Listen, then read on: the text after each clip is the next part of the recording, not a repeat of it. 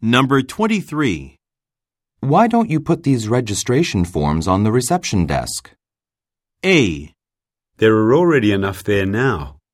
B. Right, in the top drawer. C.